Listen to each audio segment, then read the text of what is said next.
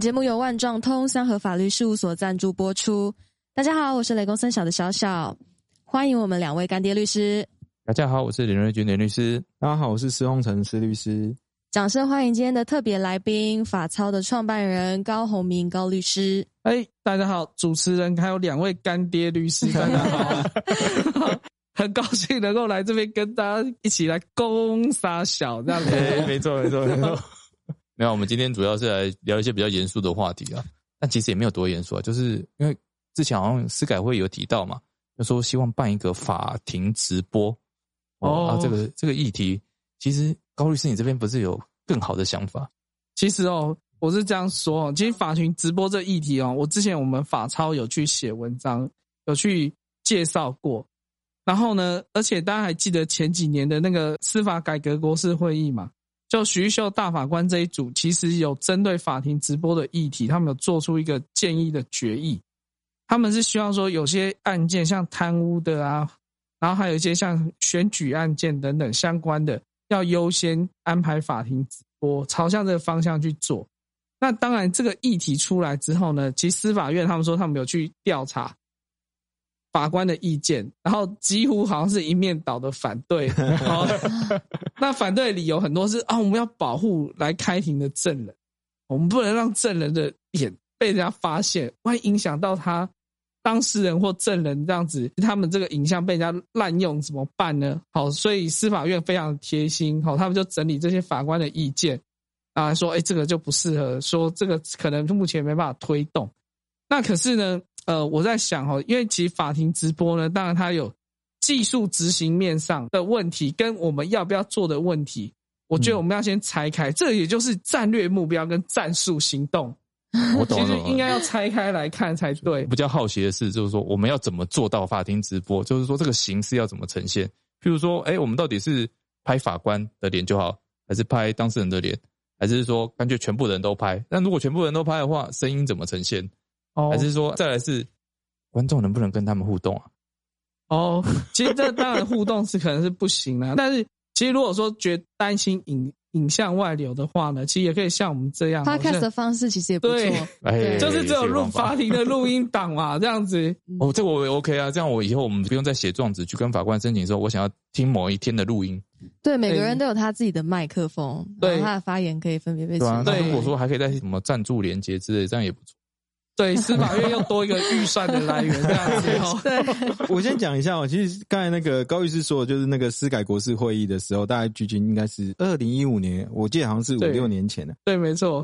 不过我是说，以目前来讲，其实我们台湾的法庭的制度，其实虽然是公开法庭啊，但是原则上来讲，就是没有所谓录音的直播，当然也没有像我们看日剧有那种素描的方式去呈现。所以，我印象中就是说，法庭直播他想要达成的目的是什么？我自己觉得啊，法庭直播想要达成的目的啊，当然我们先讲理想性的，嗯，就是推广法治教育，然后小从小的公民课嘛，对不对？好，就有在上。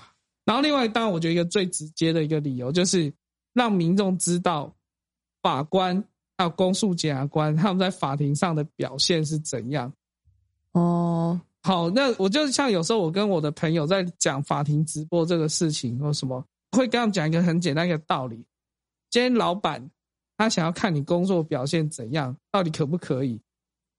嗯，就平常要考绩嘛，哎，再来有可能要自评嘛，有可能会问你同事嘛。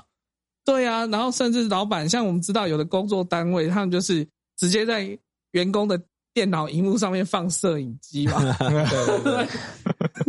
哦，这个还蛮直接看员工有没有认真在做事，就对。对，那当然我们不是说啊要把法官或公诉检察官都当做坏人嗯等等之类，哈，大部分都是非常认真的，我们相信。那可是我觉得法庭直播呢，就是说它可以让有些可能不适当的法官，好像大家应该都有耳闻过嘛，有些法官他们会在法庭上骂人。我们不是耳闻，我们亲身经历啊，不是。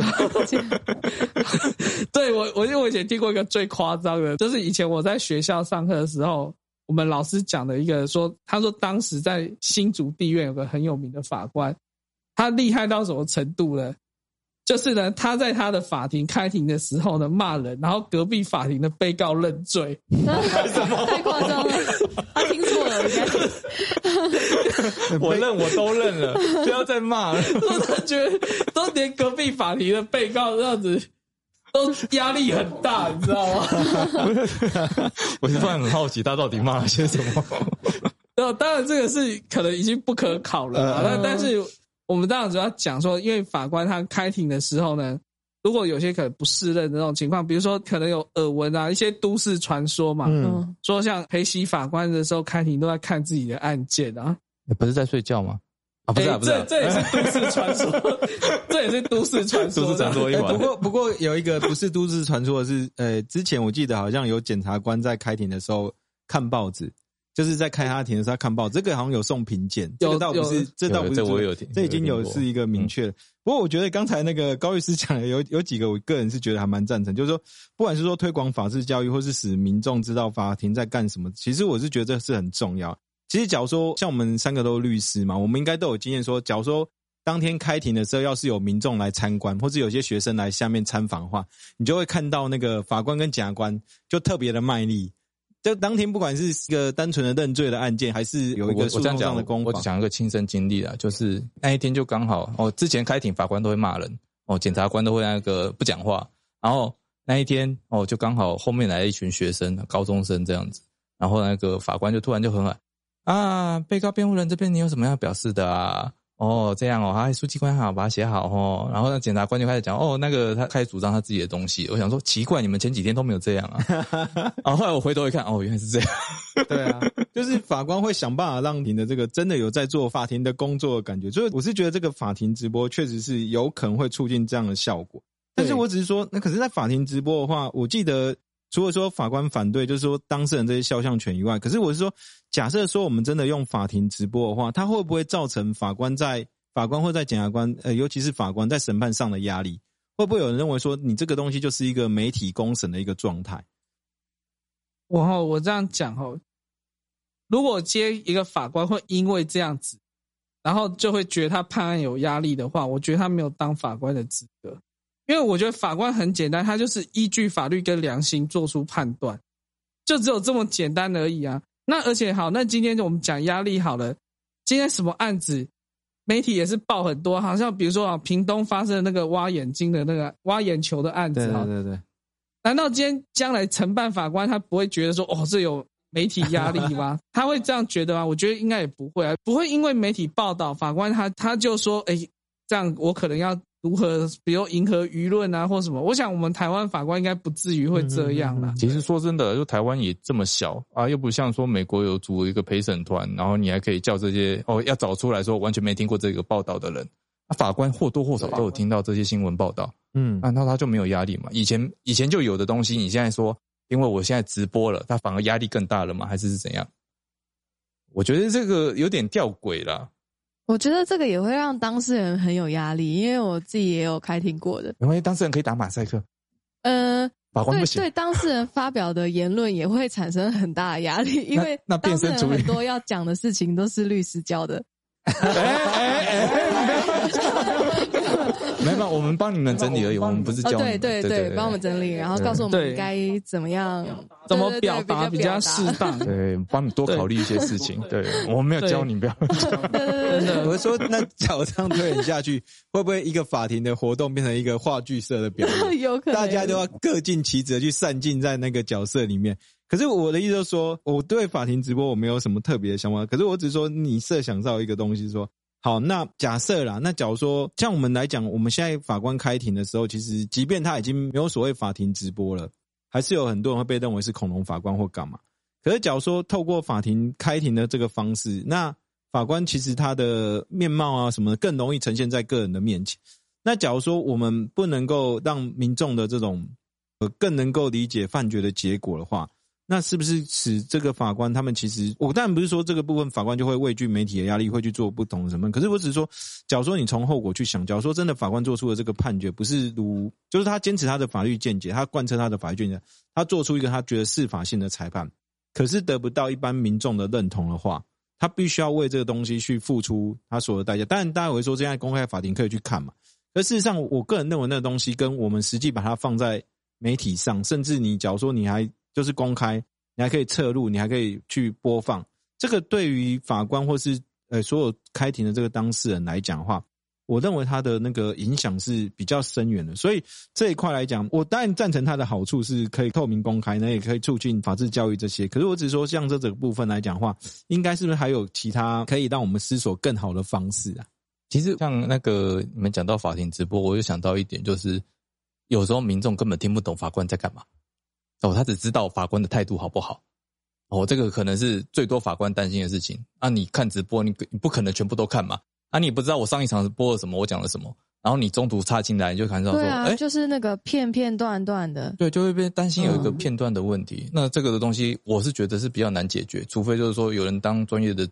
直播主就说：“哎，我现场直播，我来讲解说现在进行到什么程度了？对对，呃，今天哦，今天原告方他讲的怎样啊？被告方讲什么？那今天法官继续审理某个部分。对，要先前一集要先讲，哎，要前情提要完，呃，变成呃讲的人他也掌握一个话语权。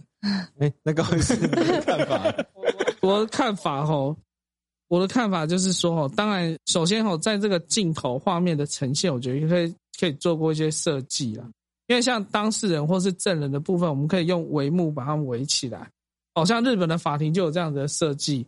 哦，它可以适度说做一些区隔，然后也不会照到。那我觉得说好，那法官说，那我担心我的所有的我的影像就是会被公开，大家会知道这案子的法官是我，哎，怎么办？可是我我会觉得说，今天法官他的工作场合本来就是公开的。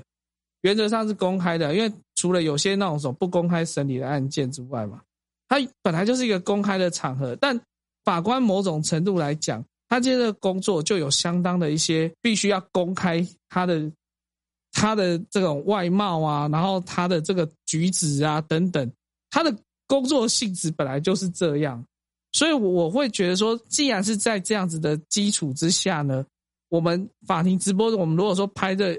影像说：“哎，这个案子的承办法官是这样哦，是他哦。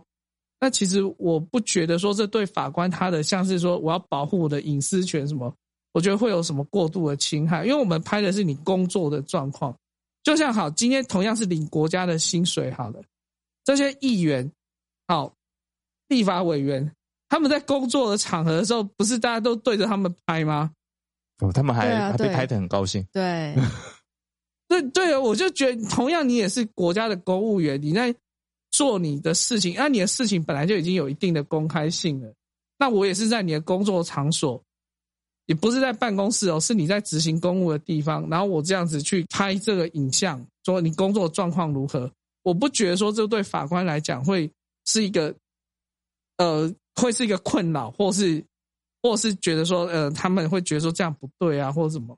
那这样难道说我们也要讲说这些立委、国会议员好了？